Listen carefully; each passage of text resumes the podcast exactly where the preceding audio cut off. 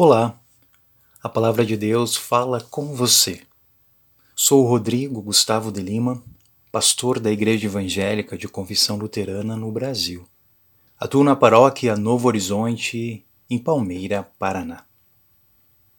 Eu gosto muito de uma frase que diz que, para ser feliz, o que importa é o caminho e não o destino.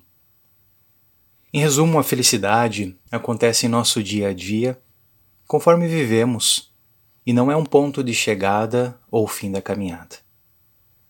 Muitas vezes nos sentimos fracos, fracas, com dúvidas diante das adversidades da vida.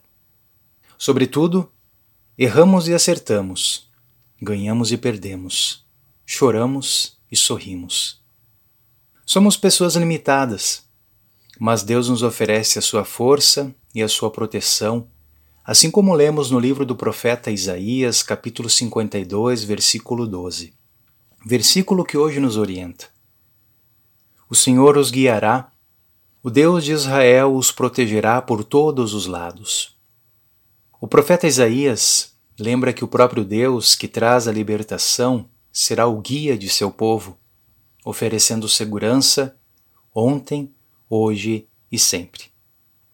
Este versículo está inserido no discurso do servo sofredor, uma série de cânticos que se encontram nos capítulos 41 a 53 de Isaías.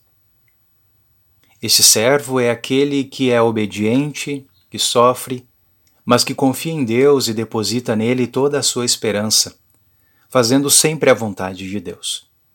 Este servo seria uma referência ao próprio Cristo que sofreu mas seguiu obediente a Deus, levando consigo todas as nossas transgressões, conforme lemos em Mateus capítulo 8, versículo 17.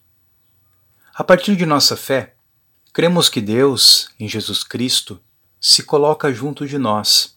Por isso sabemos que ele nos guia sempre, assim como nos protege por todos os lados.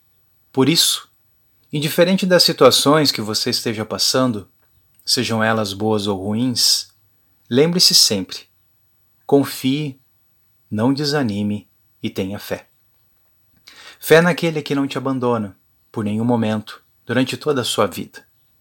Em Deus somos animados, animadas, amparados e amparadas a cada segundo de nossas vidas sempre. Conforme lemos no Evangelho de João, capítulo 14, versículo 3, Jesus Cristo diz depois que eu for e preparar um lugar para vocês, voltarei e os levarei comigo para que, onde eu estiver, vocês estejam também. Que assim seja. Convido para um momento de oração. Bondoso Deus, tu desejas que possamos viver bem e por isto deste o teu Filho em nosso favor. Viemos a ti suplicando por ajuda para sermos corretos no nosso pensar e agir. Permita que permaneçamos firmes, escutando o que queres nos ensinar e fazer viver, pois sabemos que tu és um Deus de amor e paz e que desejas o melhor para nós. Amém.